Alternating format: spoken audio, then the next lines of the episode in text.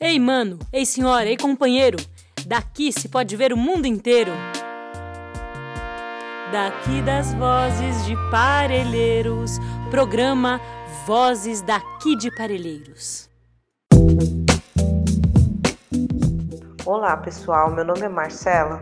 Sou uma imobilizadora do bairro Vargem Grande e faço parte do projeto Centro de Excelência em Primeira Infância, que atua na região de Palheiros, buscando garantir o direito da criança desde a barriga e também garantir os direitos da mulher. Hoje, nessa conversa, um bate-papo sobre amamentação com a entrevistada Karina. Olá, eu sou Karina Fernandes Trevisan, eu sou enfermeira obstetra e desde de sempre, né, na minha vida profissional, eu estou muito conectada em cuidar de mulheres. É, e eu acabei me direcionando muito a cuidar de mulheres na gestação, então no pré-natal, parto e pós-parto. Obrigada por você estar aqui com a gente. A primeira pergunta: gostaria que você falasse sobre a importância da amamentação. A amamentação, ela é de fundamental importância, porque as mulheres, elas acabam produzindo o leite que o bebê precisa para os primeiros meses de vida. A amamentação nos primeiros seis meses, exclusivo do bebê, é o que a única coisa que o bebê precisa. O bebê ele ainda é, ele é um ser em formação, é, ele, ele é, desenvolve a primeira parte dele intraútero e depois que ele nasce, ele termina o seu desenvolvimento. Para isso, ele precisa ser alimentado. Quando ele está intraútero, o que acaba alimentando ele é o cordão umbilical ligado na placenta. Depois que ele nasce, o melhor alimento para o bebê é o leite materno. É aquele que tem substâncias necessárias para ele, para que ele possa fazer o processo de transição da vida intrauterina para a vida extrauterina com menores danos, com menores sequelas, com menos eh, de uma maneira mais calma e mais mais lenta, né? Então, o sistema gastrointestinal do bebê, ele passa por um processo de, amadurecimento. E o leite materno, que é o leite apropriado para o bebê, ele vai ajudar no funcionamento absoluto e integral desse sistema gastrointestinal. Então, a amamentação ela é extremamente importante para o bebê, justamente porque através do leite materno a gente passa para os nossos filhos as principais é, a, imunidade, né, que ele precisa e, e também ajuda no processo de, de, de nutrição dele. Então, para que todo esse processo seja feito de uma maneira lenta, para que ele esteja apto para comer comida quando ele tiver maturidade, o ideal é leite materno. Não precisa ser ofertado mais nada. O leite materno, ele alimenta, ele mata a sede, ele ele faz tudo, então não precisa fazer mais nada. E ele contém todas as substâncias que o bebê precisa nos primeiros seis meses de vida. E a Organização Mundial de Saúde e o Ministério da Saúde recomendam no mínimo dois anos de, de, aleitamento materno. Então, são seis meses exclusivo, devendo se estender a dois anos ou mais. Ai, obrigado, Karina. E outra pergunta. Sei que no momento de, de amamentar, para muitas mães não é aquele conto de fadas, mas como torná-lo mais prazeroso e menos doloroso. A melhor dica de amamentação é estudar a respeito da amamentação. Leia sobre pega do bebê, leia sobre posições, leia, se informe, escute sobre como é que pode ser prazeroso, porque amamentar ele é prazeroso.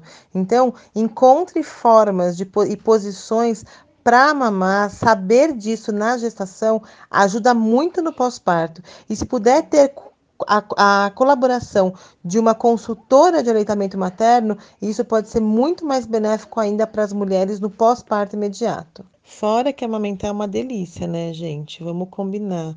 É, não ter que preparar leite, não ter que andar com fórmula, com água, com nada.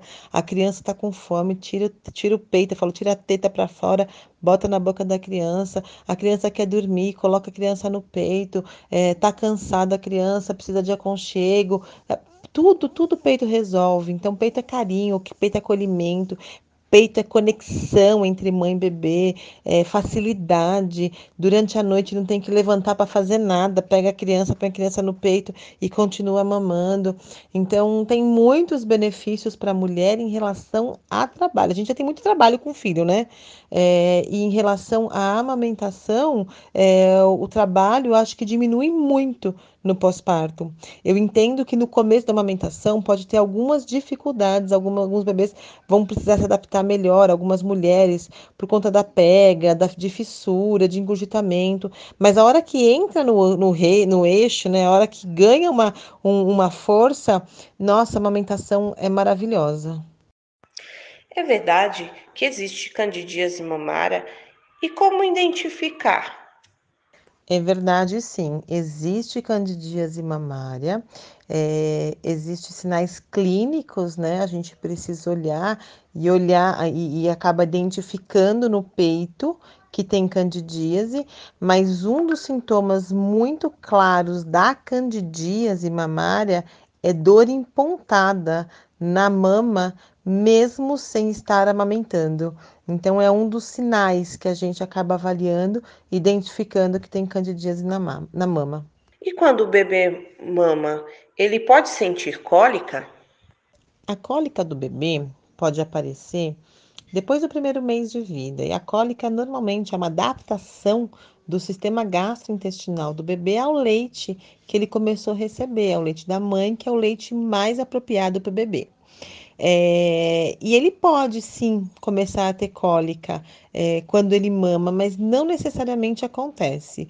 O que acontece é o inverso. Muitos bebês, quando tem cólica, quando a gente coloca no peito, ele tende a acalmar, porque o, o aconchego do peito da mãe, o cheiro, a sucção pode ser confortável para o bebê e diminuir a cólica. E querendo fazer mais uma pergunta, a última, tá? É, quando a mãe está nervosa ou muito estressada, o leite materno ele pode mudar o gosto? O leite materno ele passa por diversas alterações, é, mas não necessariamente vai mudar o gosto por conta do estresse materno. É, ele pode diminuir quantidade, ele pode aumentar quantidade, ele pode sofrer variação de gosto de acordo com o que a gente come. Então, a gente não precisa se preocupar ao estresse, que se o estresse materno vai causar danos ou alteração no leite e ser ruim para o bebê. Não, o leite materno nunca vai ser ruim para o bebê. Ele é sempre a melhor fonte de alimentação do recém-nascido.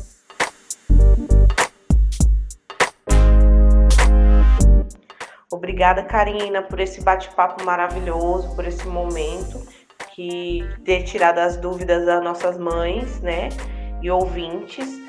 Obrigado, gratidão.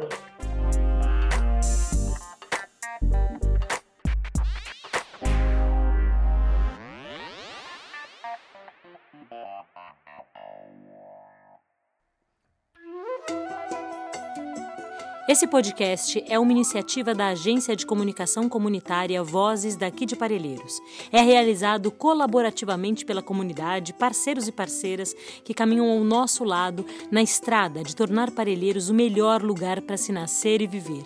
Conheça mais sobre o nosso trabalho no nosso site vozesdaqui.ibeac.org.br.